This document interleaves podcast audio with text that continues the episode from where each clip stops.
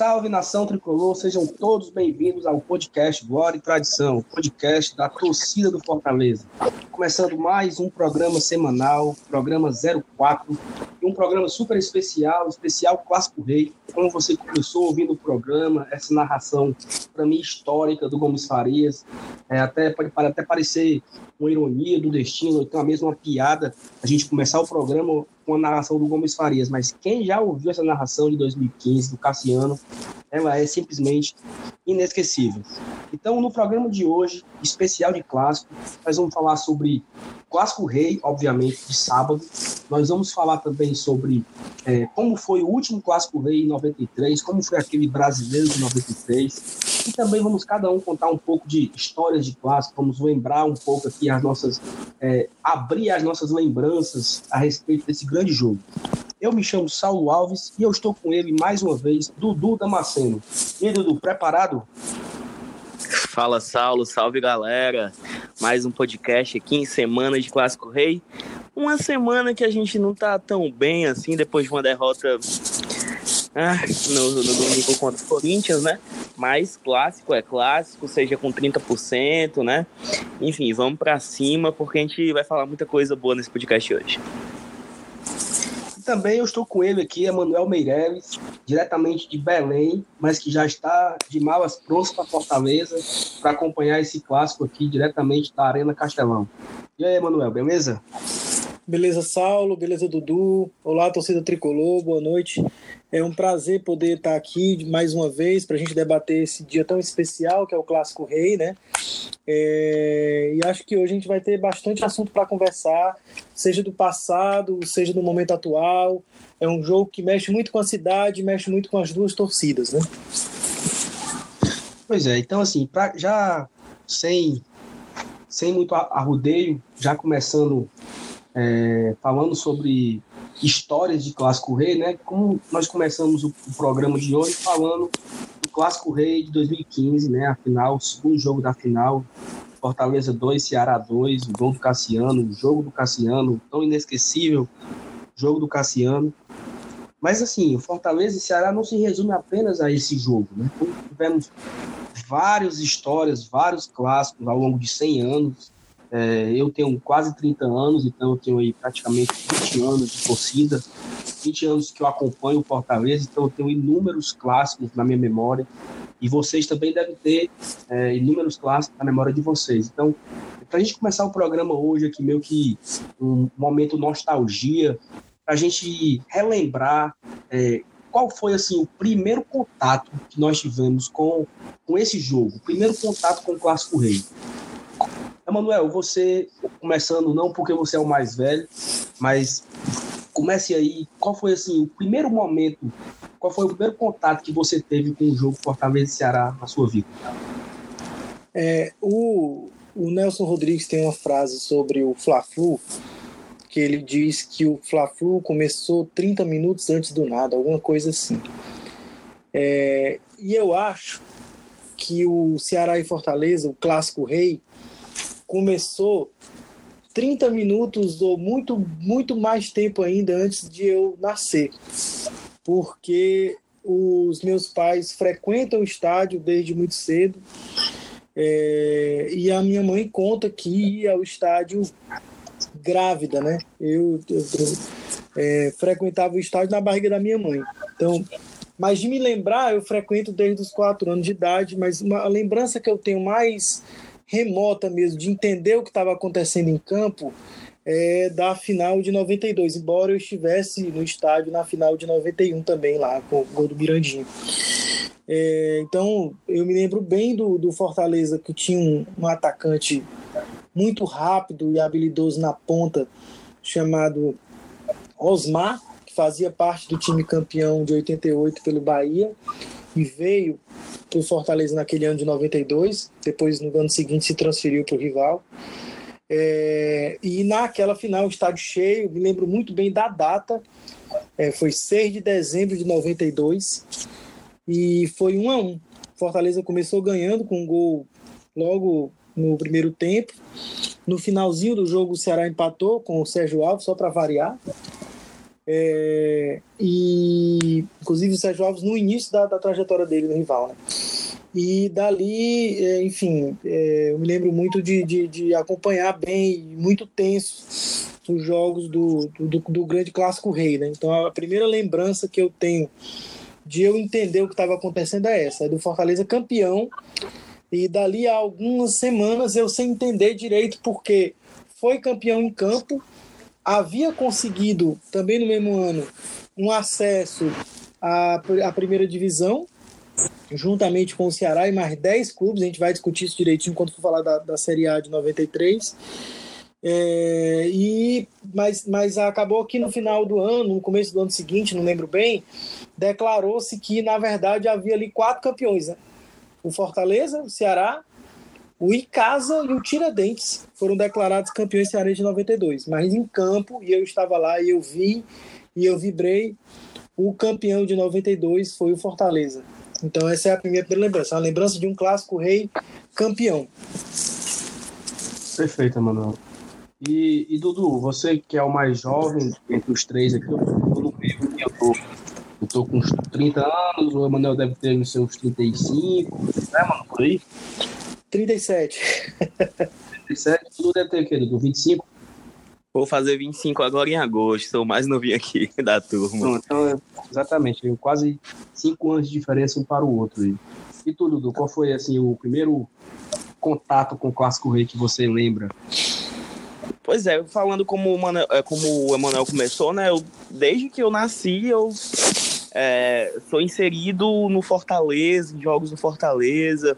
É, meu pai sempre teve comércio, então era no tempo que era uma bodega lá. E eu lembro, eu aos seis anos de idade, meu pai viajou para Sobral. Eu fiquei na bodega com a minha avó. E assim, não é que eu, que eu estava lá, mas meu primeiro, minha primeira memória de Clássico Rei é o gol do Frasson. É, é o título ali de 2000 que representava muito pro meu pai, tanto que ele viajou, deixou todo mundo lá em casa e tal. Esse foi o primeiro grande contato. Eu não lembro, de fato, a primeira vez que eu fui para um estádio assistir uma partida do Fortaleza versus Ceará. Eu não lembro, minha memória é meio fraca. Olha que eu sou o mais jovem daqui, né? Mas o gol do Frasson, por representar muito pro meu pai, né? Que meu pai é quem me carrega pro estádio desde muito cedo, é, que traz essa lembrança tão, tão fértil na minha cabeça. Eu lembro de eu vibrar ao lado da minha avó, depois ir pro meio da rua e tal, ali no, no gol do Papa Penta 1.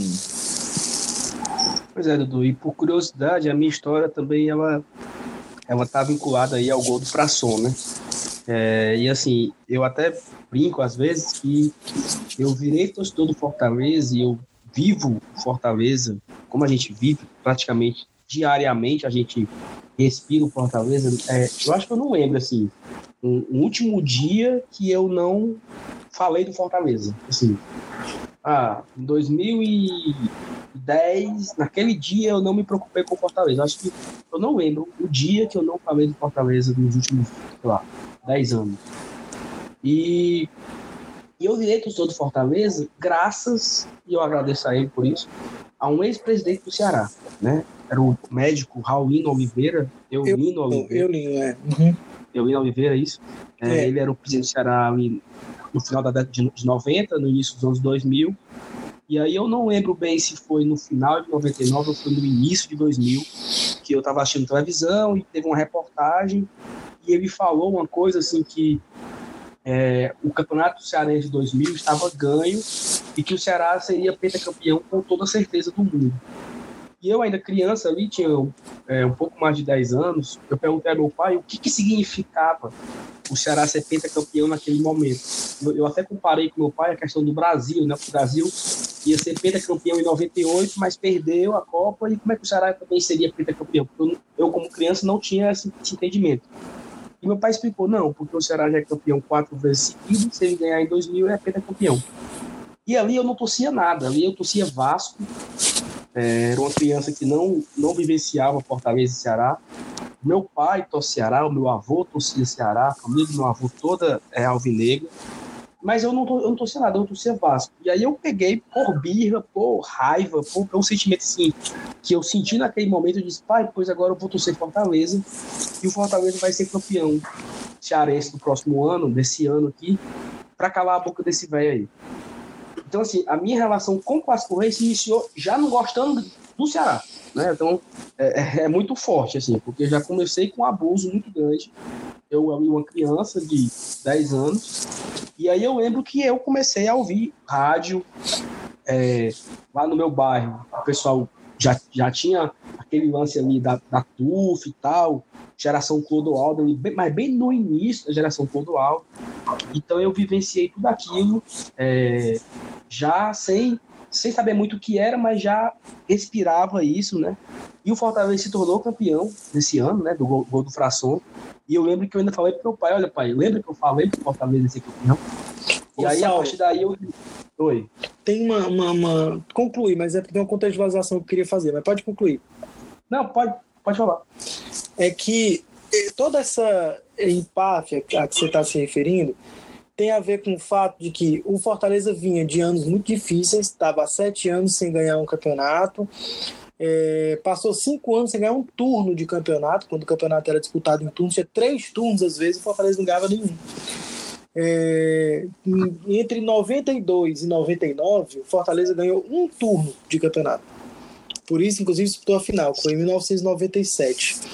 É, os outros anos todos não conseguiu ganhar um turno. Então, é, além disso, o Ceará tinha fechado uma, uma parceria muito forte com um banco chamado Icatu Hartford, que é, injetou muito dinheiro no clube. Ele trouxe, por exemplo, é, e naquela época o, futebol cearense tinha a mania de trazer jogadores consagrados, chamado jogador bilheteria, né? Jogador que determinado setor da nossa imprensa tem saudade até hoje. É, e o, o Ceará trouxe, por exemplo, Valdeir, trouxe é, Carlos Alberto Dias. O Valdeir era um atacante ligeiro, camisa 7 do Botafogo, conhecido como The Flash. Carlos Alberto Dias, que era um meia que também tinha se destacado é, lá pelo Sudeste. Tinha trazido o Dinho, que era um volante campeão da Libertadores pelo Grêmio, campeão brasileiro pelo Grêmio e tal. Então, era uma, uma, uma, quase uma seleção para o nível do Campeonato Cearense. E o Fortaleza ali tentando, né? Se montando ao longo do campeonato. É, e, na verdade, a largada foi quando veio o Ferdinando Teixeira. Perdeu o primeiro turno, Flávio Araújo saiu e aí o Ferdinando ah, deu a arrancada com o time. Então, toda essa empáfia tem a ver com o poderio financeiro e uma, uma prevalência esportiva absurda, porque nos seis anos anteriores tinham sido é, dois. Uh, tinham sido dois títulos do, do Ferroviário e quatro títulos seguidos do Ceará. Então, não era, não era brincadeira, né? Toda essa empáfia do Eulino Oliveira vinha daí. Então, é só para tentar contextualizar um pouquinho do que você, do que, que levou aquela declaração que te fez torcer Fortaleza. Perfeito. E aí, é, eu comecei aí, né? A, a minha vivência de, de torcida de Fortaleza. Eu lembro que meu pai me deu uma camisa do Fortaleza e meu pai torceu do Ceará. Né? Então, assim, é, eu, não, eu, eu não consigo compreender como meu pai se permitiu esse momento. Porque. O pai é, quer sempre o melhor do filho, né, cara? Quando dá pra mas, assim. Não, sim. Perfeito. mas, assim, não existe a menor possibilidade de acontecer isso com um filho meu, cara. Claro, você quer o melhor pro seu filho, você jamais vai deixar de fazer o Ceará. Exatamente, mas, mas assim, mas, mas falando sério, assim, é porque eu fico assim, às vezes, como é que meu pai permitiu mesmo isso? Porra, sabe? Mas que bom, que bom que ele permitiu, que bom que ele não se importou com isso. Quando meu pai foi é, se importar... É porque assim, tu fala que ah, isso jamais aconteceria se fosse comigo. Será? Será, tipo, mano, vai fazer o quê? Obrigar a criança a torcer alguma coisa porque tu quer, acaba gerando mais rebeldia na criança e talvez foi até uma estratégia do teu pai, tipo assim, não barrar pra ver se tu, enfim, né? Então, não, mas, aí, mas aí é tipo assim, Dudu, o teu filho ele já tem caminho do Fortaleza, ele sabe Sim. cantar as músicas do Fortaleza, tu leva ele pro estádio, então tu, ele já tem, ele já vai amadurecendo uma experiência. É assim Sim, que tem com o sim. teu filho. O filho do Emanuel, antes de nascer, não me corrige, já era sócio, ou, ou não, mano? Não foi na semana que nasceu. Na semana já, já era sócio. Então, é, é, recém-nascido já estava com a roupa do Fortaleza. Sim. A mãe do Emanuel costura roupa, ou é, ou é- ou é- é a tua sogra, A né? sogra, a sogra. a sogra já faz roupa, pega a camisa antiga do Fortaleza e faz roupa para criança. Então, assim, ela já está inserida no contexto. É muito difícil o, o, o teu filho e o filho da Manuel, Sim, sim, entendi, entendi agora. entendeu? Assim, então, é- é- e aí o meu pai simplesmente deixou isso, mas assim, que bom que ele deixou também, sabe? Eu não estou me lamentando, não, mas é, fico surpreso como é que o pai aceitou um negócio desse. E eu lembro que eu, ia, eu fui um, um vez um clássico com meu pai pro PV, é, eu acho que foi 2 a 2 eu não lembro bem o, placar. Foi jogo, um jogo à tarde, em 2001. Que o Fortaleza fez um gol, a galera vibrou, e eu nasci do Fortaleza com meu pai. E aí o Ceará fez um gol de. Acho que foi um gol de empate. O meu pai tava com um balão na mão, meu pai estourou o balão, assim, meio que vibrou, assim, sabe? Então, o meu pai se permitia vi- viver esses momentos de aventura para satisfazer a alegria do filho, né? Então, agradeço muito ao meu pai por, por, por abrir mão né, disso que ele abriu, mas não entendo. Né? Talvez, talvez vou entender quando no dia que eu for pai também e, e querer fazer o melhor para o meu filho. Mas aí, continuando, só uma história que eu me lembrei aqui. É, eu não vou dizer quem me contou, mas nesse ano de 2000, o Fortaleza ele fez algumas, como é que eu posso dizer, algumas peripécias, né, para conseguir esse, esse título. Não, não foi nada de, de ilegal, não. Mas assim, o Fortaleza, alguém do Fortaleza, alguém ligado ao Fortaleza, ligou para todos os hotéis, assim que o jogo, o jogo confirmou, a federação, ó, vai ser em Sobral tal dia. Essa pessoa saiu ligando para todos os hotéis de Sobral, Itapipoca, Amontada, Tianguá, tudo que era o mais próximo de Sobral. Essa pessoa ligou para todos os hotéis e reservou todos os quartos. E falou o seguinte: olha, é, se a pessoa ligar para aí perguntando, querendo, querendo fazer uma reserva, você pergunta que time ela torce. Se ele falar que torce Fortaleza, você libera o quarto. Mas se falar que torce Ceará, você fala que está ocupado. E aí essa pessoa transferiu para todos esses hotéis o pagamento de todos os quartos para não permitir que o Ceará se hospedasse na região um dia antes. E aí o Ceará teve que viajar no dia do jogo. O Ceará saiu de Fortaleza porque não tinha, o Ceará não conseguiu realmente fazer essa reserva de hotel. A torcida do Ceará também não conseguiu fazer a reserva. Então muita gente da torcida do Ceará foi de carro, tá? A do Fortaleza passou o final de semana lá. E o Ceará teve que se hospedar em Fortaleza e sair cedinho rumo a Sobral. Mas faz parte, né? O jogo é jogo e, e vale tudo. Então, continuando assim, no nosso momento de nostalgia, e eu, eu não sei se o, o voto do Emanuel, a, a fala do Emanuel vai ser diferente, mas eu acho muito difícil a minha, a minha história ser diferente da história do Dudu, em relação ao clássico mais sensacional que nós já vi, vivemos. Eu vou começar por mim, vou começar por mim agora, que não tem, não tem como ser diferente do, do gol do Cassiano. É, já fazem quatro anos, né? Foi maio de 2015, 3 de maio de 2015. Fortaleza já, já vinha, vinha cinco anos sem conquistar, quatro anos sem conquistar o título estadual e montou um bom time para aquele Cearense em 2015, um time que começou meio cambaleando ali no início do estadual, mas conseguiu quebrar o tabu que já existia com o gol do Maranhão meses antes da final. E aí chegou na final, primeiro jogo venceu, né, de 2 a 1 e foi para a final com a, com a vantagem de, de com a vantagem só do empate, né? Porque se caso desse uma vitória do Ceará, o Ceará seria campeão, seria pentacampeão. E aí o Fortaleza faz, faz 1 a 0 e assim, eu vou confessar aqui uma coisa. Eu odeio, ao mesmo tempo que eu amo, eu odeio o gol do Cassiano. Porque, para mim, o jogo teria acabado 1 a 0 gol do Sobralense, sabe? De boa. Eu, porque foi do gol do Ricardinho até o gol do Cassiano, cara, foram assim, um dos piores, dos piores minutos da, da minha vida, assim, sem, sem exagero, porque foi, foi muito paia, cara. Foi muito paia aquele, aquele o gol do, o gol do Assisinho e você botar na cabeça de novo e você botar na cabeça agora fudeu, agora acabou tudo. Então, por mim, assim, se eu pudesse voltar, claro, né? Se eu, se eu já sei o resultado, eu aceitaria, mas se eu pudesse voltar de novo a história, só 1 a 0 o William Corrêa foi expulso, o Fortaleza vai cozinhar aqui o Galo, campeão, pronto, acabou. Mas aí o Ricardinho faz um a um, com o nosso goleiro Deola entregou e o Assisinho vira. E quando eu lembro, assim, cara, desse, desse momento, assim, eu lá na, na inferior, ali embaixo da TUF.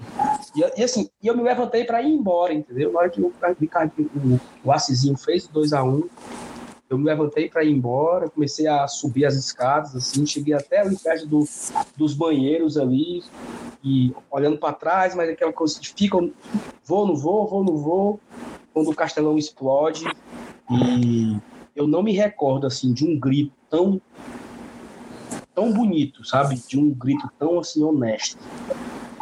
Acho que foi o maior grito que eu já vi em clássico, assim, foi o gol do Cassiano. E aí o Cassiano botou pra dentro. E aí eu lembro que quando eu saí correndo assim, eu perguntei a um cara lá de quem foi o gol. O cara me falou que o gol foi do Auremi. E assim, eu só fui saber que foi do Cassiano no outro dia.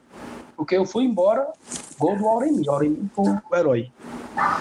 Mas é isso. Minha, minha, meu maior clássico que eu vivenciei no estádio ali, presenciando o momento, me emocionando, chorando de tristeza e chorando de alegria foi o Cassiano. Isso aí, Manuel. Diga aí, qual foi que você mais se emocionou ou mais marcante da sua vida? É, no o do Cassiano, sem dúvida, foi muito emocionante, mas eu não estava no estádio, né? Porque eu viajava no começo da noite e fiquei com muito medo de perder o voo, porque até sair do estádio, consegui chegar em casa e tal, já estava morando aqui em Belém, eu estou aqui desde 2009. Então não deu para estar, embora tenha sido muito emocionante, eu vi com a minha família e tudo, né? E, é, enfim, então sem, sem dúvida foi muito bom. Mas o clássico rei em que eu estava presente e que eu me emocionei de uma maneira muito forte foi o primeiro jogo da final de 2010 em que o Paulo Isidoro fez 1 a 0 para Fortaleza, ele tentou cruzar uma bola, a bola acabou entrando. O, o, o, Geraldo jogava no Ceará na época e falou que tipo não conhecia o Paulo Zidoro e tal. Quando terminou o jogo, o Paulo Zidoro, muito prazer, meu nome é Paulo Zidoro e tal. E Paulo Zidoro era um cara já consagrado, né? Tinha jogado em grandes clubes e já estava final de carreira e fez aquele gol ali. Por que foi emocionante? Primeiro porque eh, eu estava longe já. Quer dizer, eu já estava morando em Belém. Aquilo ali foi se eu não me engano, o jogo foi 25 de abril de, no, de, de 2009, de 2010. E eu estava aqui em Belém desde 24 de agosto de 2009. Então, já tinha aí alguns meses. É, então, quando você fica longe, quando você vai morar longe do contexto daí de Fortaleza, as coisas ganham. A relação com o clube ganha uma proporção muito grande. É, além disso, é, a gente tinha um time tecnicamente muito inferior, muito, muito, muito inferior, porque foi o nosso primeiro ano de Série C nessa, na década, nessa década atual, né? É, foi, é, na verdade, final da década passada, mas enfim, uh, foi o nosso primeiro ano de Série C dessa última série que houve há pouco, assim, de, de participações. O nosso rival estava na, na, na, Série A, né? então era uma discrepância financeira absurda. O discurso da Liseira no Fortaleza era muito triste. Eu me lembro do, do Renan ganhando o primeiro turno, o Fortaleza conseguiu ganhar o primeiro turno, sabe Deus como. O, o Ceará começou muito mal, o turno acabou que não conseguiu chegar às finais. E o Fortaleza ganhou o primeiro turno de uma maneira heróica até, né? Porque começou tomando é, uns 3 a 0 eu acho, do, do, do, Guarani de Sobral, e virou e ganhou ali da, daquela forma. É, e vai para a final, trou trouxe o Zé Teodoro só para disputar a final praticamente, e vai para a final assim, reconhecendo as suas limitações. Era um time que foi para não perder, e se sobrasse uma bola ali, faria. Era como qualquer, era como, sei lá, qualquer time pequeno numa série menor vindo jogar com o Fortaleza.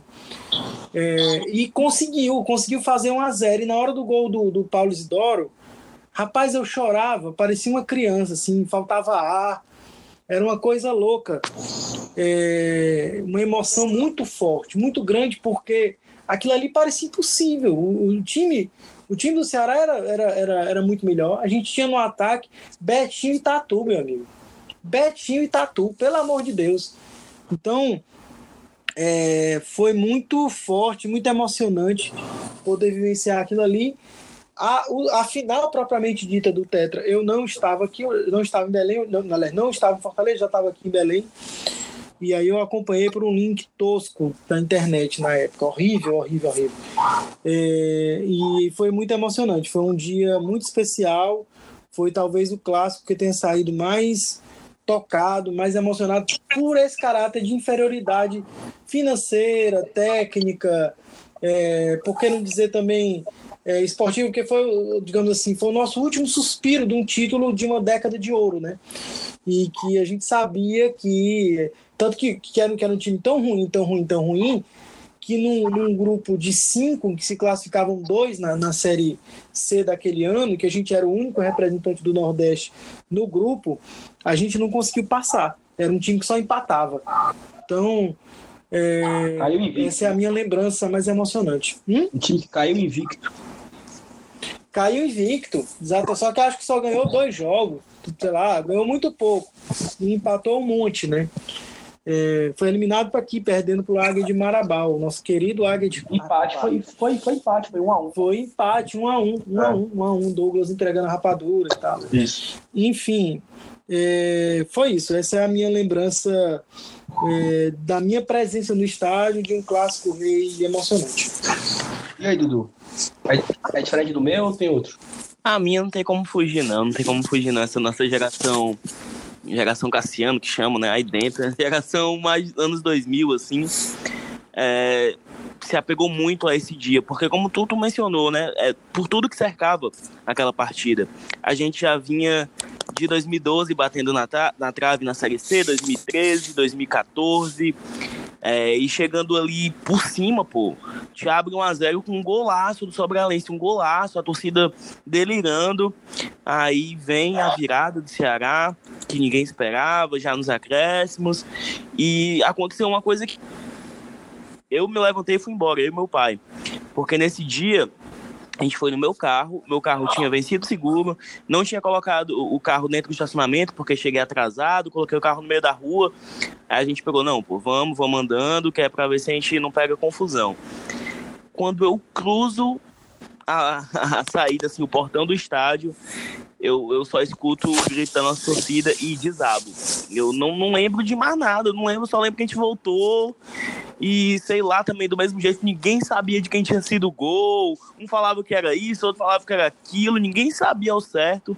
Mas, mas não tem como, não tem como. É, depois de, de muito tempo sem título, né? É, eles podendo é, ter o tal Penta que eles tanto, tanto falam e tal. É, é, é uma partida cercada de muitas coisas, não tem como, não tem como a gente é, deixar passar, eu e tu, sabe?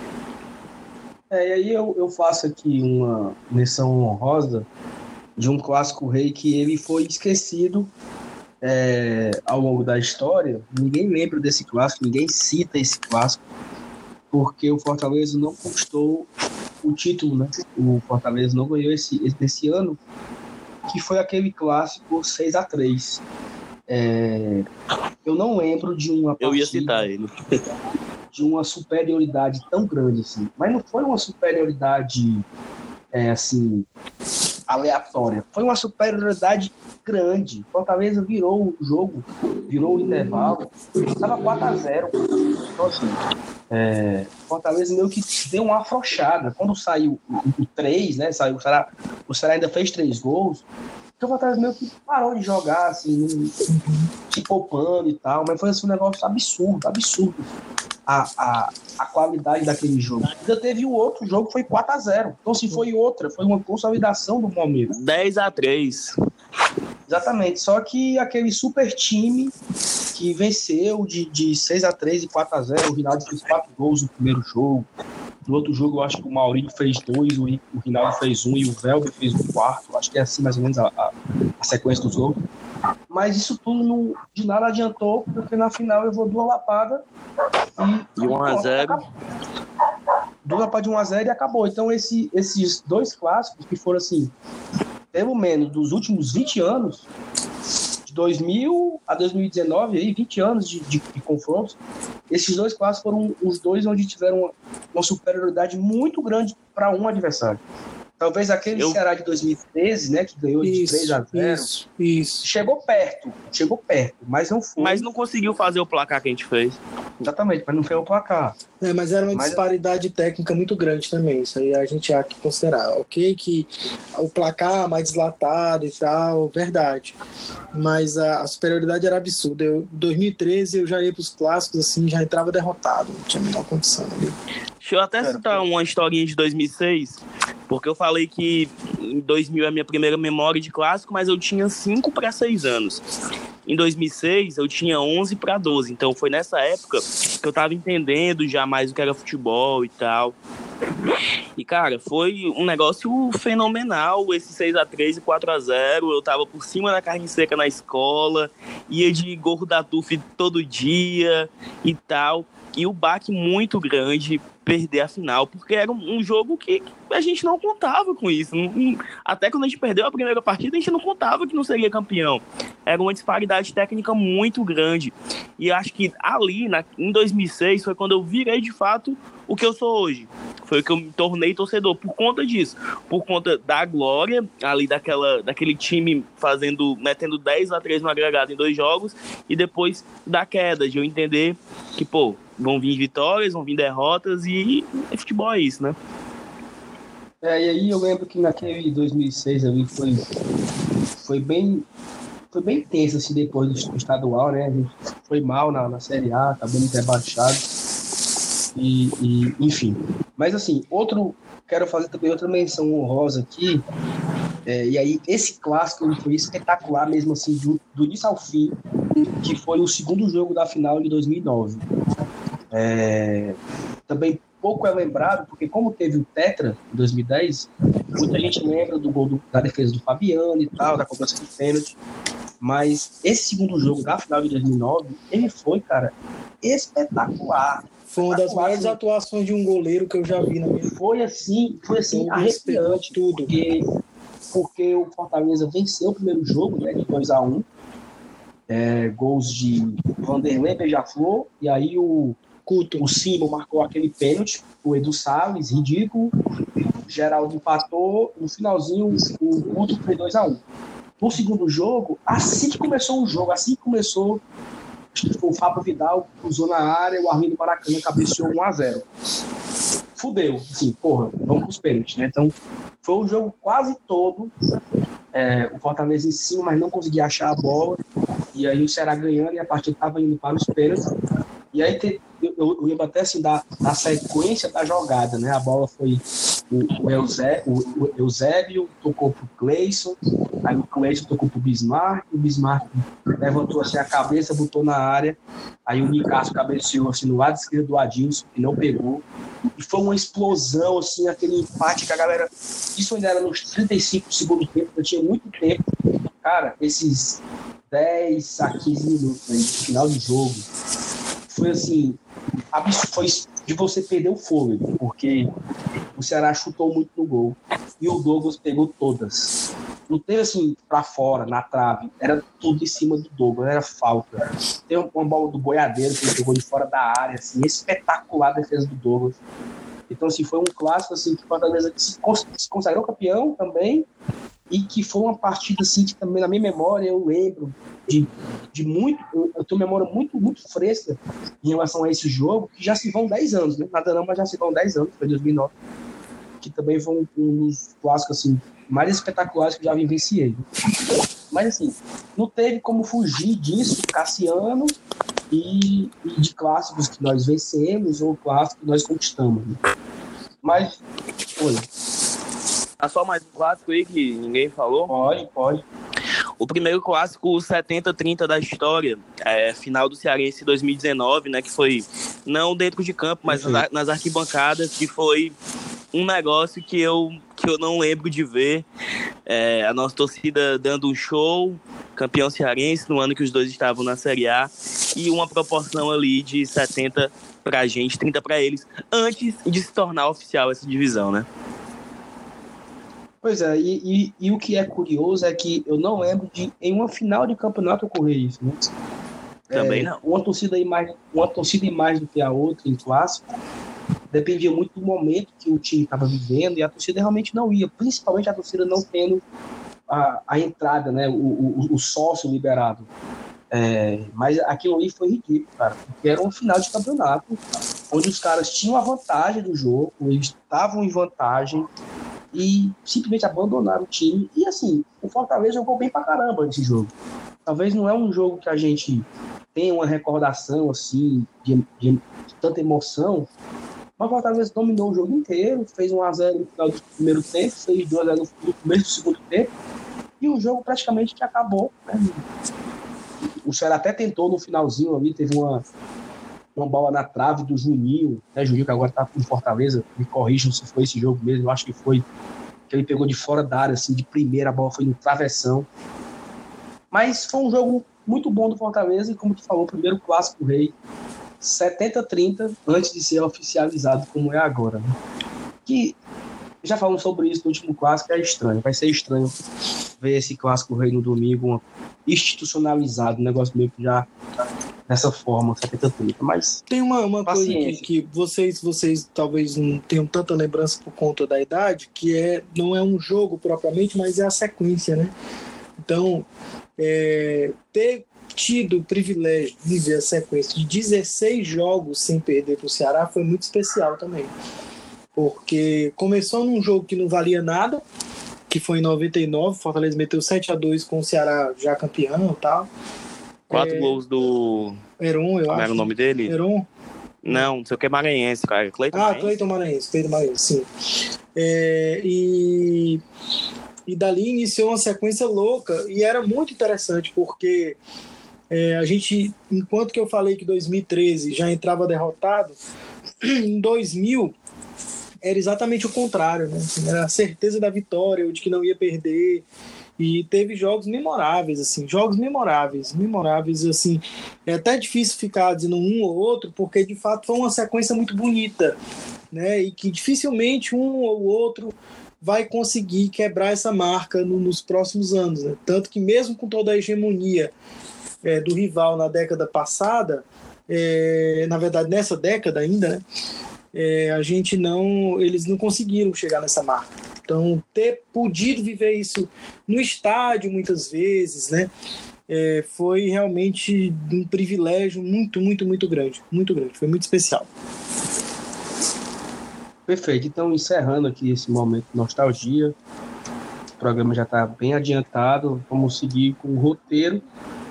E aí vamos falar, é, continuando o momento de nostalgia, mas agora falando exclusivamente da Série A de 93, e foi o último, o último momento, o último campeonato brasileiro da Série A que Fortaleza e Ceará estiveram juntos e jogaram, se enfrentaram né, no brasileiro. Isso é uma coisa que foi bem enfatizada essa semana. 26 anos depois, eles voltam a se enfrentar na Série A. Então, se é 26 anos depois, a gente precisa saber como é que foi em 93.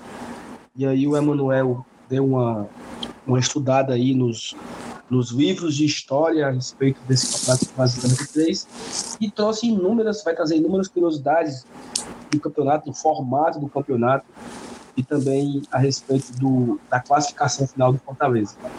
E aí, Manuel, fale aí como é que foi esse é, estranho e ao mesmo tempo confuso e surreal Campeonato Brasileiro de 93. Como é que foi esse, essa história aí? É, assim, antes até de falar do próprio Campeonato Brasileiro de 93, é importante situar o momento do Fortaleza. Era um momento muito difícil. Fortaleza vinha da conquista de um campeonato cearense que foi contestado na justiça, depois entrar nesse acordo para dividir com quatro, com mais três times, deram quatro campeões, né? Foi essa coisa, essa bizarrice que pegou muito mal no Brasil inteiro. E uma crise financeira muito grande, muito grande. Fortaleza, eu acho que ele teve uns três presidentes ao longo daquele ano. O presidente eleito para substituir aquele que havia sido bicampeão 91-92, que era o Pérez Latinho, é, foi o, é, o presidente eleito foi o Flávio Novaes. Flávio Novaes, que até hoje colabora lá pelo conselho e tal, naquela época era o, o presidente. E a campanha é, havia sido tão ruim no Campeonato Cearense, Fortaleza terminou o Campeonato Cearense em terceiro lugar. O campeão eram três turnos, o Ceará ganhou os três turnos, montou um bom time, tanto que era o, a, o time do Ceará de 93 foi a base daquele time que viria a ser vice-campeão da Copa do Brasil de 94. É, o vice-campeão foi o Icasa e o Fortaleza foi apenas o terceiro lugar. Isso realmente muito ruim, é, embora tenha tido o artilheiro do Campeonato Cearense daquele ano, que foi o Eloy, que era um, um, um cara já muito veterano, tinha jogado em outros times, tudo, do Sudeste tudo mais. É, fez gol de tudo que é jeito, inclusive contra o Ceará, chegou a fazer um gol que era chamado sexto de três pontos, que ele bateu de longe, a bola bateu no ângulo, assim, um negócio lindo. Jogava muito. Tanto que veio a ser contratado pelo Ceará no ano seguinte.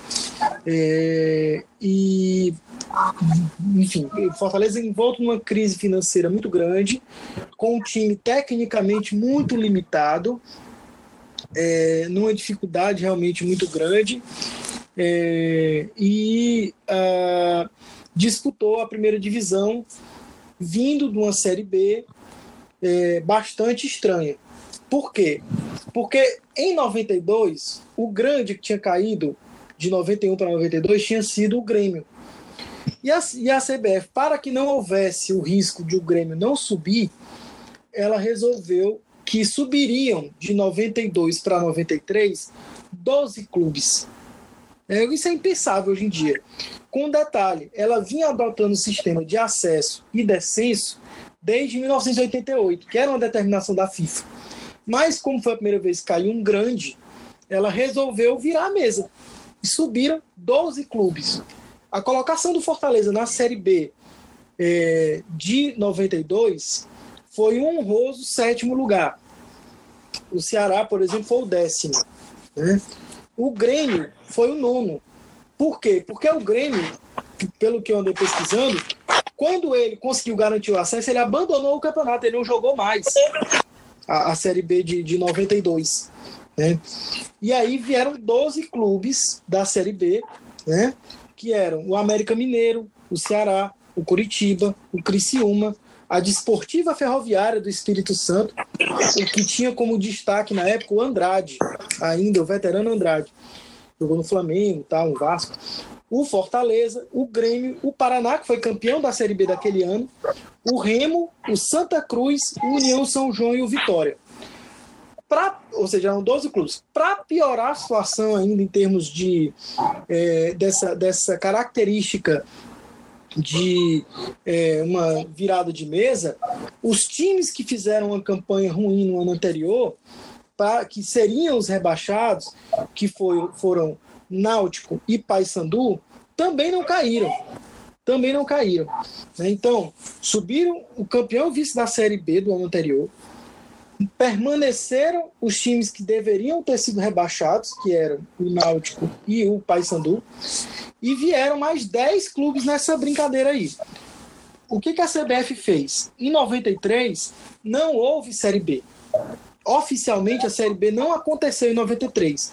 A Série A aconteceu com 32 clubes. Só que ela, a CBF ela fez uma coisa estranha. Ela dividiu esses 32 clubes em quatro grupos de oito da seguinte maneira: no grupo, é, no, no, nos dois primeiros grupos você tinha Corinthians, São Paulo, Flamengo, Cruzeiro, Internacional, Bragantino, que vinha de uma boa campanha em 92, Bahia e Botafogo. Aí, no outro grupo, Palmeiras, Santos, Guarani, Grêmio, que vinha da Série B, Vasco, Esporte, Fluminense e Atlético Mineiro. É, esses times que eu citei aqui não caíam. Então, os times do grupo A e os times do grupo B não caíam. Isso era estranho. Tinha um grupo que você não caía. No outro, nos outros dois grupos, você tinha o grupo do Fortaleza, que era Vitória, Remo, Paysandu, Náutico, Ceará, Santa Cruz, Goiás e Fortaleza. E no outro grupo, Portuguesa, Paraná, União São João, Criciúma, América Mineiro, Curitiba, Atlético Paranaense e Desportiva Ferroviária. Oito times em cada grupo também. Desses oito, caíam quatro. você tinha dois grupos que não caía nenhum e outros dois grupos em que caía metade. Os quatro que não os, os quatro do grupo que não caíam era o seguinte: dois ficavam no limbo, paravam ali mesmo, né? É, aliás, desculpa, é, três, três paravam ali mesmo, né? Não, não, não. Isso mesmo. Dois, dois paravam ali mesmo. Então, não disputavam mais é, o, o, nenhum mata-mata, nem, nem o playoff, nada. Então, os dois primeiros de cada grupo é que passavam para disputar com os dois primeiros do outro grupo, ou seja, do grupo C e do grupo D, desses grupos que tinham times que seriam rebaixados, para dali só mais dois passarem para o playoff. Então, o playoff era composto pelos três primeiros desses, desses dois grupos que não caíam e mais os dois que se matavam ali e passavam para outra fase vindo desses dois grupos menores. Curiosidade: os times que passaram para o playoff com times grandes foram Vitória e Remo. Né? O Vitória, inclusive, acabou vice-campeão daquele ano. Era o time que tinha Dida, tinha é, Alex Alves, tinha Paulo Isidoro. Era um, enfim, era um time que depois gerou jogadores muito é, conhecidos. Então, é, isso é, é bastante curioso porque é, era uma, uma Série B com, com cara, aliás, era uma Série A com cara de Série B. Porque efetivamente, nem Ceará nem Fortaleza enfrentaram os grandes times do Sul e Sudeste, como vão enfrentar agora. É como se tivesse um campeonato paralelo. Os times grandes estavam disputando ali sem risco de cair, né? E o, o, o Ceará e o Fortaleza acabaram caindo, os dois, é, nesse formato, né? Curiosidade: na classificação final do campeonato, por exemplo, houve seis times é, que houve, houve quatro times que pontuaram menos que o Fortaleza e não caíram foram eles Fluminense, Bahia, Botafogo e Atlético Mineiro. O Atlético Mineiro foi o lanterna daquele ano. Das 14 partidas, o Atlético ganhou uma, empatou duas e perdeu 11. Então, é, a campanha do Fortaleza foi uma campanha bem ruim, bem ruim. É, então, uh, isso foi bastante é, enfim, significativo, porque de fato foi um ano difícil para o clube, como já falei.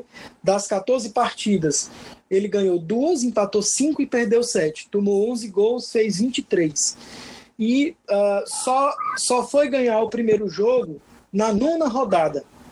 Então, até a nona rodada, o Fortaleza não tinha ganho é, de absolutamente ninguém. Ele ganhou de 3 a 1 do Vitória, que eu repito, viria a ser o vice-campeão. Inclusive, as, as, duas partidas que fez contra o Vitória não perdeu. Né? É, empatou 0 a 0 em Salvador, ganhou do, 3 a 1 é, em Fortaleza. Tá? É, então só ganhou a partir da nona rodada, ganhou na décima rodada e também do Remo de 2 a 1 depois não, não ganhou de mais ninguém. E perdeu uh, para o Ceará, né? Perdeu o primeiro jogo de 3 a 1 o único gol do Fortaleza foi marcado pelo Eloy, que eu já falei que era o destaque daquele ano. E uh, o segundo jogo, aliás, o, outro, o outro clássico, né, que era na oitava rodada, perdeu de 1 a 0 para o Ceará. Então, é, esse é o panorama do campeonato de 93, o que nos permite falar que o primeiro clássico, de fato, na Série A, é esse que a gente vai estar presente no próximo sábado. Então, é, porque, como eu disse, era uma espécie de Série B disfarçada. Tanto era uma Série B disfarçada que só passavam dois para disputar entre, entre 16 times, só dois passavam para disputar contra os times lá de cima. Então, esse é o panorama da Série B de 93. Série B misturado com Série A, né? Ô, desculpa, da Série A Exatamente, a Série A de 93, que tinha uma cara de Série B fortíssima, né? Você, você, tem metade dos times caindo, cara. Isso é surreal. No grupo da gente caiu Ceará, Santa Cruz, Goiás e Fortaleza. E no outro grupo que caiu, a gente também caiu América Mineiro, Curitiba, Atlético Paranaense e Desportiva. E aí, e aí o Fortaleza só foi jogar de novo a Série A em 2003, né? Depois de novo. Foi, foi. Depois, né? Voltou 10 anos depois, inclusive, é, é, é enfim, é, marcou-se muito na época exatamente isso. Ah, depois de 10 anos, Fortaleza está de volta e tal. E ali sim, de uma maneira muito mais legítima, eu diria. porque você subir, quando sobe 12, não tem tanta graça assim, né? É diferente da, da, da de você subir, na época só subiam dois. Em 2002 só subiam dois, né? Subiu com o Criciúma e foi bem mais especial. É, e, e, e, também, assim, isso era muito comum no futebol brasileiro, né? Nos anos 90 aí. É, esses, esses arrumadinhos, né? De, para não deixar o grande cair, ou se cair, dava um jeito de, de fazer uma enrolada, né? Acho que o primeiro grande, assim, rebaixado foi o Palmeiras, o Botafogo. Não, não mas assim, já. Não, mas que jogou a Série B mesmo. Ah, o sim, Botafogo, né? Foi, no, Palmeiras Botafogo. É. É, jogaram a Série B de 2003 de fato mesmo. Sim. Aquela, aquela, aquela Série A de 2003 foi a primeira de pontos corridos, né? que o Fortaleza voltou a participar, e aí é até uma coisa engraçada, o Fortaleza ele conquistou uma vaga muito difícil em 2002, onde só subiram 24 clubes, se eu estiver enganado, só subiram dois, o Fortaleza classificou é, na primeira fase, foi para o mata-mata, eliminou o América Mineiro, eliminou o, o, o time lá de São Paulo, né? O Jundiaí. É? É, o Jundiaí, e aí foi Jundiaí. Jundiaí foi para a final com o Criciúma. Ou seja, super difícil, só subia dois, subiu dois. Aí na Serag 2003, de 24 times, onde também só caíam dois, ele também conseguiu cair. Né? Sim. Ele o Bahia. Agora tem lutado até a última rodada, né? Assim, bastava um empate é. contra a Ponte Preta tomou de 2 a 0 da Ponte Preta lá em Campinas. E o Bahia já estava praticamente rebaixado, tomou de 7 do Cruzeiro em Salvador, na última rodada. Foi triste. Eu lembro que o Cruzeiro até disputava para fazer os 100 gols, né? Pô, assim, é. Detalhe, uma, no... uma, uma, curiosidade da Série B de 2002, você vê como era um campeonato bem menor, né? É, um time do Paraná, que era o Malutron, desistiu de participar, porque não tinha cota de televisão e tinha dinheiro. Tinha... E o Guarani de Sobral participou.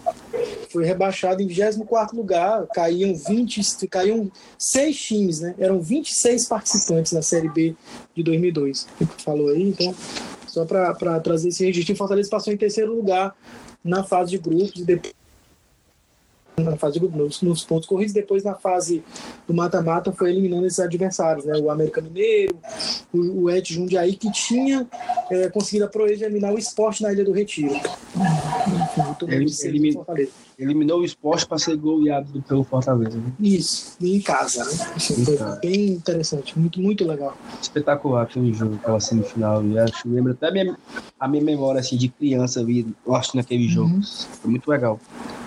Mas aí, mano, é, a gente pode dizer também, confirmar, após essa sua nave do Brasileiro de 93, não é, não é isso que eu queria dizer. É assim, é que talvez não, não existia uma mínima organização né, no futebol brasileiro. Assim, era uma coisa meio completamente bagunçada. É, hoje, hoje muita gente fala, ah, CBF, não sei o que e tal.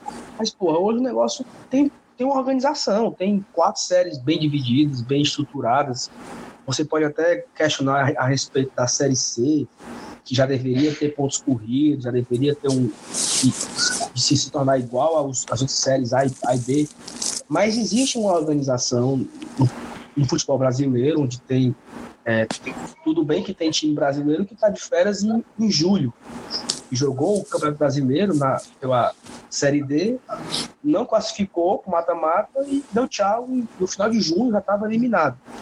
O América de que... Natal, por exemplo. Né? Não, mas o América foi eliminado já no mata-mata. Teve time que nem para fase, fase de mata-mata foi. Então já Sim. ficou de férias ali no final de junho. É, mas assim, hoje é, é impensável imaginar um, um, um, campeonato brasileiro com 40 times, com 30 times. Acho que esse, esse formato de pontos corridos já vem muito consolidado há 16 é, anos. É, na, na Série B foi a partir de 2006. Até é, 2005, é, essa fase classificatória ela ia até setembro. Então, se você não se classificasse para mata-mata, é, setembro você não tinha mais nada para fazer do resto do ano. Tanto que o, normalmente o Ceará não se classificava e o, o Sheik colocava para tocar no, no, programa dele a triste partida né, do Gonzaga, que é uma, a letra do Patativo da Saré. Então, setembro passou, com outubro, novembro. Já estamos em dezembro, meu Deus, que é de nós. porque normalmente o rival parava em setembro e a gente continuava disputando ali o mata-mata e tal, e tentava brigar pelo acesso. Né? Ou, ou a gente estava na Série A, né? No, nos anos que. Sim, sim, sim, sim. Que aí É. já era o modelo de pontos corridos desde 2003, que a gente participou da primeira edição. Perfeito. Então, Com, com. Calmon no ataque, pelo amor de Deus. Enfim, vamos lá. Em qual jogo? Não, tinha um atacante que o Renan Vieira, que era o diretor de futebol na época, trouxe, que era o Calmon. Que homem ruim, pelo amor de Deus. Era Na 2003, no caso, né? 2003, 2003. A gente disputou a Série A de 2003 com um time muito, muito, muito fraco. Mas em 2003 eu lembro muito assim, de uma pessoa que eu tenho muita raiva é do Fabrício. Ah, horrível também, sem O dúvida. Fabrício perdeu um gol contra o Santos. Nós pegamos o Santos de Robinho e Diego na Vila Belmiro. Jogo Eu lembro. Globo. Fortaleza jogando super bem, segurando ali e tal. A bola só pro Fabrício, ele e a Glória.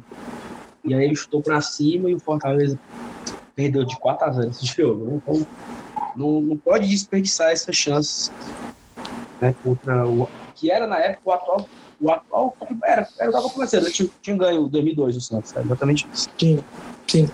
Pois bem, e aí, vivenciando todo esse momento de nostalgia, a gente entra agora no, no jogo de 2019, né? O jogo mais importante. E eu, talvez, assim, tem as finais de Cearense e tal, é, mas eu, eu esperava um pouco mais, sabe, a respeito desse jogo de sábado. Eu não sei se você- vocês têm o mesmo sentimento, mas Em que sentido, Saulo? eu não tô vendo uma empolgação muito grande. Eu não sei se Rapaz, estão esperando 50 mil pessoas, né? eu não sei se por causa do da, da divisão do estádio, não sei, mas assim já já vi pré-clássicos mais animados, sabe? Eu acho que é o maior clássico rei da história.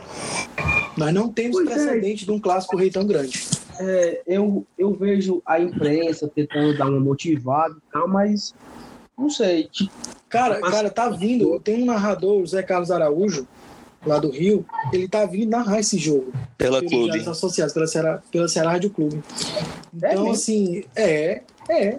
Vai ser Então, jogo, é um- é um- é um- vai ser um jogo que vai ser Vai, transmitido vai ter duas Brasil inteiro. emissoras, duas emissoras, duas emissoras nacionais transmitindo pro Brasil inteiro. A TNT e o Premier. Quando é que a gente teve isso? Nunca. Nunca. Então é o maior e eu não tenho dúvida de que vai estar vai tá bastante cheio. Acho que vai atingir essa Eu acho que o dos- que dos tira um 50 pouco da empolgação da galera são as, as duas derrotas dos dois times, né? Se esse jogo, se esse clássico tivesse sido após o empate do Fortaleza lá contra o Atlético e após a vitória do rival contra o Palmeiras, meu amigo, já tinha esgotado o ingresso. Mas querendo ou não, é, essas duas derrotas, né? Meio que dá uma esfriada e tal, mas, ó, tá, quinta-feira, amanhã, dia 2, quando o nego vê dinheiro pingando na conta e lembra que no outro dia tem clássico, aí o nego fica doido e faz o que quiser. Isso no nosso lado, né? No, outro lado lá, se abrir um chilito, tá vindo um, tá vindo um ingresso lá pra tentar completar lá os É, 70%. os caras. É, assim, é, é meio que por é por isso que eu tô falando isso. Porque, porra, meu amigo é clássico rei na Série A. Os caras estão fazendo promoção para trocar de mania, cara. Então, assim, eu, eu acho que não precisava disso, sabe? É, é, é, é- é essa desempolgação que eu, tô, que eu tô sentindo. Porque a informação que a gente tem agora, divulgada à noite, 19 mil ingressos vendidos. Foi, eu fui atrás Aí. de saber, é tudo, é dos dois times. Né? Sim, aí bota mais 9 mil, que é a média de sócio deles, 28 mil que a gente tem garantido. A menos de 48 horas da partida. É muito pouco mesmo. Muito pouco, é isso que eu tô falando. E aí, assim, se as vendas estivessem bombando, bombando mesmo, primeiro que já tinha acabado, né? Se fosse mesmo esse negócio de, de Vera, já tinha acabado. Segundo, se tivesse bom, ah, não acabou, não, mas tá quase, eles não estavam dando. Vem aqui com cinco, cinco jogadores de mania e troca por um ingresso. Compra, um- compra uma camisa oficial e ganha um ingresso. Não, cara. Eu acho que E, e só, só já que tu entrou nesse assunto, só quero deixar claro que essa estratégia é válida para vários jogos. isso, Mas para clássico, peraí. Perfe- perfeito, é isso que eu penso. Eu acho assim, é, o Fortaleza vai, vai vamos aqui na sequência, né? Vai pegar o Ceará, aí pega a Chapecoense, vai pegar o Não, Internacional. pega, pega, o Ceará. CSA, CSA, CSA. É. CSA, Chapecoense tem que pegar o Ceará. Vai pegar o CSA. Aí o Fortaleza, depois do CSA, é o Internacional. Talvez o Internacional, como não tem uma torcida é, aqui em Fortaleza tão forte, né? Deve ter uns pingadinhos que vão para esse jogo para a torcida Internacional, e não é um jogo de tanto apelo quanto, quanto os grandes e tal. É, se o Fortaleza fizesse, ah, se você fizer 10 jogos da Timania, se troca no ingresso e tal, é válido. Mas eu, eu, eu, não, eu não consigo imaginar o Fortaleza no jogo contra o Corinthians precisar disso para vender ingresso. Porra, é um jogo grande, um jogo com um time grande, a torcida tem que comparecer porque o jogo por si já chama. Então esse clássico é o maior clássico da história dos dois, numa série de pontos corridos. O, é um clássico que está completando 100 anos. É, os dois times estão, teoricamente, bem na tabela, não estão fora zona de abaixamento, cinco postos do abaixamento. Um quer ganhar do outro para poder abrir três pontos de vantagem. Então, assim, eu não consigo imaginar nenhum, é, a falta dessa empolgação. Eu acho que do nosso lado, dos nossos 14 mil ingressos que a gente tem à disposição, talvez, assim, sendo, se eu for bem pessimista, vão 10 mil, sabe? Vão 10 mil. De 10 a 12 mil, talvez, ou quem sabe até esgotar a nossa cota. Só que do lado dos caras, não, não vai ser uma de gente, porque era para estar tá hoje 35 mil ingressos vendidos, hoje. Ou seja, se, se você botar aí 10 mil nossos e 25 mil deles, aí era um público, beleza. Aí você bota os 9 mil sócios que vão na média, você tinha um grande público. Só que hoje não. Já é quinta-feira à noite, 19 mil ingressos. Eu, vamos, vamos supor que desses 19 mil, o Fortaleza vendeu 7. Ou seja, eles só venderam 12. Mesmo distribuindo ingresso aí, a torta à direito, eu. Por isso que eu tô falando. Eu, é, a empolgação que, você vê da imprensa, que ela até tenta dar uma motivada, não está dando resultado na torcida. Mas aí tem vários fatores. Como tu falou, Dudu. Amanhã o dinheiro cai na conta, a galera vai, vai atrás, vai comprar na hora. Mas eu, eu esperava bem mais. Assim. Eu acho que os dois clubes estão trabalhando bem na, na sua motivação, tentando fazer as redes sociais e tal. Os dois clubes estão movimentando bacana. Mas a galera não pegou muita corda em relação a isso. Talvez pelos resultados, né? Os dois times vêm de derrotas agora. Cada um perdeu. E aí eu não sei. Mas eu, particularmente eu esperava uma empolgação maior. Posso estar enganado e posso ser que, que deu um público acima de 40 mil na, no sábado à noite. Saulo. Oi. Tu que é dos números, qual foi o público da final desse ano? Tu lembra de cabeça? Cara, 49 mil e alguma coisa. É, que seria perto da capacidade máxima, né? É, é difícil. É um, era um jogo que pedia, bicho, 50, se tivesse a capacidade toda liberada, o máximo possível, porque é, pegando tudo que o Emanuel falou, esse é o. É a primeira vez que a gente vai estar tá comendo caviar, os dois juntos, entendeu? Porque pegando ali 93 era outro contexto, era outra situação. E dessa vez, com tudo isso que cerca, o Emanuel falou, duas TVs nacionais transmitindo, é, enfim, é, poderia ser mais, mas eu ainda sou um pouco otimista, ainda acredito que vai passar dos, dos 40 mil, acredito. Com os dois clubes com a mesmíssima pontuação, uma distância razoável para o Z4, né? Então, de fato, era de fato era para ter uma empolgação maior. Embora, repito, do ponto de vista histórico, seja sem dúvida o maior clássico rei que a gente já teve notícia. Só uma, uma correção aqui, né? O jogo da final, o segundo jogo, gol do Roger Carvalho 1x0, foi 42.197 mil pagantes. É, reflete muito porque a primeira deles, né? É, eles tinham o mando de campo e. Primeira deles. E, e, tinham perdido o primeiro jogo, então eles estavam já meio desmotivados e não foram em peso. Os, os foi sócios 70, deles. 30 lá. Não, os 70 foi no nosso, né? Sim. O segundo, o segundo jogo tinha mais gente, tava mais, tava mais cheinho. Mas é um negócio foi... que tu já prestou atenção na premium deles? É absurdo, não, não tem hum. ninguém. E você olha pra nossa, é um negócio que, que eu não consigo entender, não. É, ou a gente tem muito sócio naquele setor, ou é muita cortesia, né? Porque é, mas prêmio... mesmo assim, cortesia rola para os dois lados, às vezes as mesmas empresas. E é um negócio é, é desproporcional demais a nossa prêmio para deles. Isso não é querendo vangloriar a gente, não, porque como tu até entrou no mérito, pode ser só é, cortesia e tal. Mas enfim, é um negócio que eu fico abismado, pode ser que aconteça de novo no sábado. É, é tipo 80% o Fortaleza, 20% para eles, assim, numa comparação assim de, de, de botar a prêmio. Até o jogo contra o Palmeiras, tem uma, uma foto que eu vi. A prêmio tinha gente, mas assim, não, não é nem a metade do que a gente coloca. Contra o Corinthians não tinha nenhuma cadeira vaga, por exemplo. Então, tá, tá louco, é, é, horrível se você chega lá na prêmio lá, agora tem a marcação de lugar, né? Porque antes, meu amigo, era difícil. Exatamente. E aí, para esse jogo, né, pela, para surpresa de muita gente, e aí eu não sei se depois daquele choro da imprensa, de no, numa, mesma, numa mesma tarde e noite teve choro de Wilton Bezerra, Atero Neto, José Cunha, é, batendo em relação a isso, que o Rogério Ceni fecha tudo, que o Rogério Ceni é, não abre o treino e nem dá coletiva.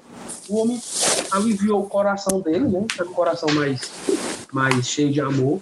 E pela terceira semana seguida, ele abriu, ele deu coletiva antes do jogo contra o Atlético Mineiro, deu coletiva antes do jogo contra o Corinthians e deu coletiva hoje antes do jogo contra o Ceará. Terceira semana seguida que o Rogério Senna está dando entrevista no pré-jogo e sem falar nada também, né? Assim, aquela coisa assim, é melhor o Rogério não, é melhor o Rogério não dar entrevista ou ele dar entrevista para falar o que ele fala, né? Parece que não tá muito afim de estar ali, umas respostas meio sem. É, fugindo das perguntas. não ajudam. E aí as perguntas também não ajudam, fazendo com que ele acaba se, se escorregando em algumas, em, em algumas perguntas. Mas aí ele fugiu. Puto, pra falar a verdade. Ele fica puto que ele fica. Te... Meu Deus, tenho que responder isso, sério. Aí é. ele acaba não rendendo a entrevista. É, a entrevista dele, às vezes, ela é muito boa, mas às vezes ela é assim de vergonha. A entrevista do CN, quando é boa, não é uma entrevista, é um monólogo. É quando ele tira ali que ele dá um pronunciamento de 5, 6, 7 minutos. Porque, de fato, se aproveita muito poucas perguntas. É. E aí, agora perguntas... falar, falar desse jogo, né? Entrar um pouquinho no pré-jogo aí da, do Clássico Rei na Série A. É, será que até amanhã aparece uma nova suspensão do Vasquez? É, Eis acho questão. que é, esperar, mas eu acho que agora, agora ele vai. E aí, até na coletiva do Rogério, foi perguntando a ele sobre o Romarinho, né? Não treinou dois, dois dias e ele se esquivou da, da, da resposta, falou que teve um trabalho leve hoje. Então, assim, a gente não tem muito o que. Assim, não tem muito que esperar, mas também não tem muito o que mudar do time, né? O time deve ser os quatro que jogam sempre. É, e aí a dúvida é se é Tinga ou Gabriel, né? É, eu acho que vai de Tinga. Eu liguei de Tinga. É, eu também acho que vai de Tinga. E aí vai de Roger e Pinteiro, Pinteiro e Roger, Carlinhos, Felipe Juninho. E aí agora vem a grande dúvida. Eu, na minha opinião, eu acho que o Romarinho não joga. E ele vai de Mariano Vasquez, Edinho, é, Edinho não, Mariano Vasquez, Oswaldo, o Elton Paulista e Chiesa, porque eu não sei, é assim, Ai.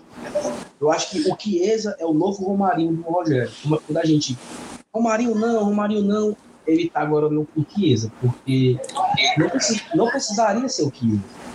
Mas pelo que ele falou na comitiva hoje, eu acho que ele não vai tirar o Pires ainda. Só, mas, Saulo, assim, acho que tu esqueceu de um jogador que tá voltando agora, né? Tem o André, André Luiz, acredito. André Luiz, perfeito. A minha esperança é o André Luiz. Então, pode Tendo o André que... Luiz, eu acho muito difícil ele colocar o Chiesa, porque o Chiesa não consegue fazer aquela função pelo lado. E o Fortaleza depende muito do jogador de beirada, como eles chamam, né? Então, acho Justamente, provável... e com o Vasquez ficaria três jogadores batendo cabeça, digamos assim, né? O Elton Paulista, Chiesa e o Vasquez jogando por dentro é, é complicado. É, mas aí o Rogério já falou hoje que o Vasco também faz de lado, sabe? Já, não sei. Mas aí op opções tem. Até foi uma pergunta boa que foi feita, e eu acho que foi do Aloysio, que ele falou assim, desde a terceira rodada da Série A, é a primeira vez que o Fortaleza tem todos os jogadores à, à disposição. A terceira rodada da Série A foi contra o Botafogo. Que o Fortaleza viajou com todo mundo disponível. Realmente foi. E aí o Fortaleza jogou contra o São Paulo, já não tinha o Wellington Paulista. Depois foi contra não sei quem, já não tinha não sei quem. Então, o Fortaleza tem todos à disposição. O Rogério ele tem, só para o ataque, ele tem opções de Edinho, Romarinho, se tiver condições, de um lado. Do outro lado, ele tem Oswaldo e Felipe Pires. Ele tem o Elton Paulista, Chiesa e André Muniz. Então, ele tem sete opções de ataque, dois para cada lado e três para o meio. Ele tem a opção do Mariano também para jogar de, de, meio campo, ou também de lado, ou centralizado ali de segundo atacante, não sei, o que o Rogério pensa.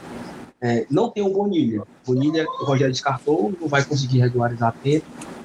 Mas também eu acho que o Bonilha não, deve estar nem apto, né, de forma física, então talvez nem, nem, nem fosse relacionado por isso, né? Mas e aí? O que é que vocês esperam do, do time em si? Eu acho que vai ser um jogo bem truncado com cara de clássico rei. Tô esperando aquele jogo feio, é, assim, quero, quero a vitória, óbvio, mas eu tô vendo muita cara de empate, entendeu? Porque eu acho que perder vai deixar o, o, derrotado muito enfraquecido, muito enfraquecido de verdade, né? Por conta de toda a circunstância. Ainda mais se o rival perder, então vai ter meio que um certo receio e tal. É, eu, eu acho que Romarinho joga. Acho que o Senna tá escolhendo o jogo, então deve ir com Oswaldo, Romarinho, André Luiz e o Elton Paulista. Acho que isso, com a opção do Edinho, Felipe Pires e Vasco pro segundo tempo. E é isso. Eu também estou com a mesma expectativa. Acho que vai ser um jogo truncado. É, não vejo vejo muito equilíbrio entre os dois times, assim, nas suas respectivas propostas de jogo. É, cada um tem, tá, tem, feito boas partidas. Acho que o Fortaleza, é, com exceção do, do, segundo tempo contra o Corinthians, vem fazendo bons jogos, o rival também. É, então eu vejo muito, muito equilíbrio de lado a lado, vejo um empate muito no horizonte. Concordo com o Dudu quando ele fala dessa coisa de é, enfraquecer um pouco a moral dos times, né? É, que tinham conseguido isso com os resultados da rodada anterior. É, então, acho que vai, vai ser bem, bem disputado, muito equilibrado. Não, não, não consigo, apesar da gente ter um retrospecto muito favorável esse ano, é, a gente mudou o time bastante, né, dos, dos últimos classes para cá. Eles também mudaram, mudaram inclusive de treinador, de proposta de jogo. Então eu acho que é, tem uma carinha de empate aí, ou de um, de um 1x0, um 2x1 ali, de uma maneira muito apertada. É, o jogo, eu também acredito que o jogo vai ser mais amarrado, jogo equilibrado. E não por coincidência, os dois times estão muito parecidos na competição, né? Mesmo número de pontos, é, vitória, mesmo número de vitórias. Mesmo número de gol marcados. Gol marcado, só a única diferença é o saldo de gol. Fortaleza levou mais, né? Mas assim, o time deles tem uma boa defesa, uma defesa forte, alta. Contrário do Fortaleza, né? Fortaleza tem a quinta pior defesa. Mas entrando nesse mérito, Saulo, só desculpa te interromper. Uhum. Nesse ano a gente fez quantos gols nele? Quatro gols e sofreu apenas um, né? Entrando no mérito assim, da defesa deles Sim. ser mais equilibrada, que eu concordo. É, eu acho que o, o, o ponto positivo do Ceará hoje, na Série A, em, em forma geral, é a sua defesa e o seu goleiro ele tem feito assim, boas defesas, sabe? Tem salvado assim, algumas partidas, ele salvou mesmo assim, de uma derrota, de, de sofrer um gol de empate. Por isso que não é querendo ser rancoroso, mas assim, quando um goleiro tá salvando muito, é porque a bola tá chegando muito. Então quebra um pouco desse. A defesa do Ceará é muito boa. Eu acho é. que o Luiz Otávio um baita de um zagueiro. Eu acho Samuel Xavier um baita de um lateral direito. Porém, não é isso tudo. No começo do ano, eu via torcedor falando que o Ceará era tipo muito melhor que o Fortaleza e vamos, vamos fazer aqui esse exercício aqui, vamos analisar jogador por jogador quem ganha. Felipe Alves ou Diogo Silva? Quem é o melhor dos dois? Felipe Alves. Felipe Alves, né? Até por, pelo conto de jogar com os pés e tal. Samuel ganha na direita, unânime, né? Uhum. Zaga seria o Quinteiro e o Luiz Otávio. Eu acho que também Sim. não tem muito o que falar. O Valdo vem jogando muito bem, fez uma baita partida contra o Palmeiras, mas ainda acho que Sim, sim. Uhum. Mas assim, é até pela, pela expectativa e tal, né? A torcida deles ainda pega um pouco no pé do Valdo. Na esquerda, eu acho Carlinhos mais jogador, tanto de que Carleto ou João Lucas. Uhum. Sim, também acho, concordo. Aí no meio-campo, quem seria ali os dois volantes? Talvez Juninho e Fabinho, ou Felipe e Fabinho, mas seria um nosso e um deles. É, eu acho que o, o, Fabinho é um, um dos. Juninho ou Felipe seria o outro. Concordo. Pois é, então eu iria com Juninho e Fabinho. Aí mais à frente, o Wellington Paulista seria o centroavante, já que eles não têm. Sim, também, ó, também iria com o Edson Aí a gente tem o Oswaldo, que não tá respondendo tão bem agora, mas é melhor tecnicamente do que qualquer atacante deles. O meia seria o Thiago Galhardo deles. E também, se a gente pegar no melhor momento, seria o Edinho na direita. Então, acho que é equilibrado, mas a gente acaba até levando uma vantagem, pegando é, posição por posição. Acho que eles têm mais opções, entendeu? Eles têm ainda Bachola, que eu nem citei, tem o Wesley, tem o Leandro Carvalho. Eles têm um leque maior de opções. Mas é até como eu estava escutando no, na, no futebolês hoje, só entram 11 e depois três substituições. Vão jogar 14 jogadores. Então, todas as opções deles aí, nem todas vão fazer efeito. É, olhando por esse lado assim mais racional, analisando atleta por atleta, a gente vê um equilíbrio muito grande e os destaques dele aí, né? O lateral direito, o zagueiro, o volante e o camisa 10. É, Não, e o Diogo Silva, valente citar também, que vem fazendo uma baita É, Série A, mas como eu falei, série- porque vem sendo muito exigido. o- os pontas dele, assim, por mais que ele tenha muita opção, voltando de lesão e tal, mas assim, exatamente isso, voltando de lesão. É, o Edinho não é o Edinho que jogou contra o Corinthians. Pô, o Edinho tá fora de ritmo, o Edinho tá fora, tava talvez ainda se adaptando com a, com a- forma física, o Edinho não é aquilo ali. Então, quando você volta de uma lesão, pô, o Juninho Xadá, cara, vai jogar nove meses.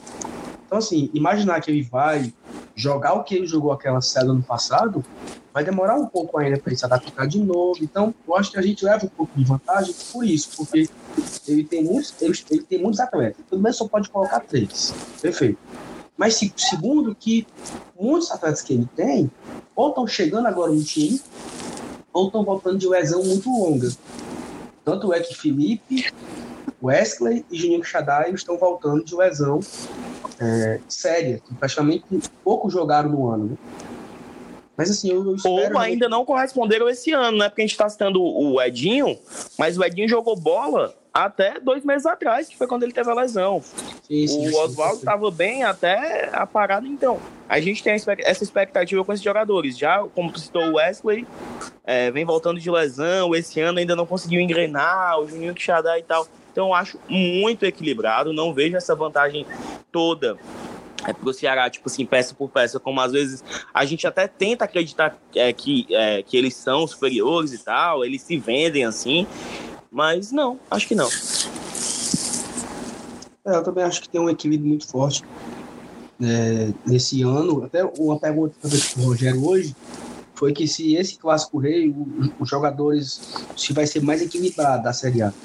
E o Rogério falou o que nós estamos falando aqui, basicamente o que eu estou falando, que o jogo que ele achou mais equilibrado foi o primeiro, aquele que foi 0 a 0 no no Campeonato Cearense, porque ali os dois times estavam na sua melhor forma física os seus principais destaques estavam na sua melhor forma física. Então, o, o, o Edinho estava bem, o Oswaldo estava bem, o Felipe Pachola estava bem, o Roger, ainda era o Roger, travante do Ceará. Então, é, os dois times estavam na sua melhor forma e, e hoje não, não estão mais. Né? Hoje os times perderam alguns atletas, outros ainda não, não, se, não se adaptaram totalmente ao, ao time, ao esquema.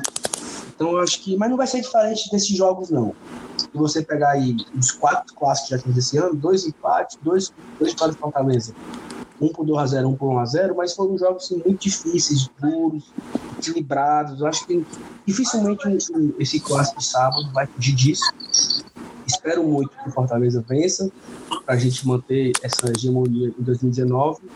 Mas eu espero realmente um clássico muito difícil, muito equilibrado. E assim, até porque eu acho que o, o Lisca era, meio, era o nosso o nosso chaveirinho, né? Porque o Lisca nunca ganhou do Fortaleza. Então, como, como não é mais o Lisca, a gente não tem a certeza. porque o Lisca é meio frio, né? Nunca ganhou do Fortaleza. Mas até o começo desse ano, o Rogério também não tinha ganho do, do Ceará e tal, isso muda bastante. Mas é isso, partida equilibrada. É, tomara que a gente esgote os nossos 30% e seja de fato os 30% mais barulhentos do Brasil. Eu estarei lá, o Emanuel está vindo direto do Pará, o Saulo também estará por lá. É isso, vamos para cima, clássico é clássico e vice-versa, já diria o, o, o, grande poeta contemporâneo, Jardel, né? Exatamente. Exatamente. Então, perfeito. Então, mais um episódio concluído. Graças a Deus, um episódio mais longo, porque a gente se aprofundou em vários debates. É, não tinha como ser diferente com um episódio especial de Clássico Rei. Conta a história, contexto histórico de, 2000, de 93, relembrando vários jogos ali, marcaram a memória da torcida do Fortaleza. E seja o que Deus quiser, que o Rogério Senni não invente muito e que os ventos estejam a nosso favor no sábado às 19 horas. Considerações finais, colegas? Não, acho que é isso. É, agora é, é esperar mesmo esse clássico acontecer, é, ir para cima, como você falou, é, temos todas as condições de conseguir uma, uma vitória, estamos num nível muito parecido, tá ali muito parelho, e aguardar com muita expectativa. Né? Quanto mais perto chega, mais a ansiedade aumenta, o clássico acaba mexendo com a gente mesmo. Abraço, galera. Valeu. Valeu, e é isso também. É, é, futebol é isso, né? Com certeza, vamos em busca de três pontos. e... Mas é isso, é o que a gente já falou, que secou bastante. Agora é só pensamento no clássico. E vai dar certo, vai dar certo. Hashtag vai dar certo. Vai dar certo. E que a gente tem um. Em relação ao pós-jogo, aí a gente vai ter que ver como é que vamos fazer. Porque saindo do estádio, é, tarde e tal, dependendo de quem vai sair por último. A gente Mas vai sair por último, já, já tem o um ofício já, 50 minutos. Então pronto, já vamos sair por último, 50 minutos depois. O jogo vai acabar às 9 horas, nós vamos sair do estádio perto de 10 horas, ganhando ou perdendo. Isso. Chegar em casa umas 11 horas da noite. Chegar em casa umas 11 horas da noite. Então a gente vai ver se a gente grava o programa no domingo de manhã, né? Talvez seja melhor Sim, acho mais, mais viável. Se ganhar, se ganhar, a gente vai gravar sábado. A verdade é essa, né? não, não. Acho que vai ficar inviável em termos de horário mesmo. É, acho que vai ficar inviável para gravar, para editar, para postar. Então, domingo de manhãzinho a gente grava um episódio especial do pós-jogo, independente da vitória ou derrota, para manter a cultura dos episódios. Então, assim, até um, um, um relato aqui, né? Que a gente vai manter o pós-jogo resultado. É, Sim. Perdemos pro Corinthians, eu e o Manuel tava chateado, com raiva. A gente gravou o programa e foi pro ar. E quem quiser ouvir, tá lá no seu feed. Só dá o play. Então não tem essa de, de não ter pós-jogo.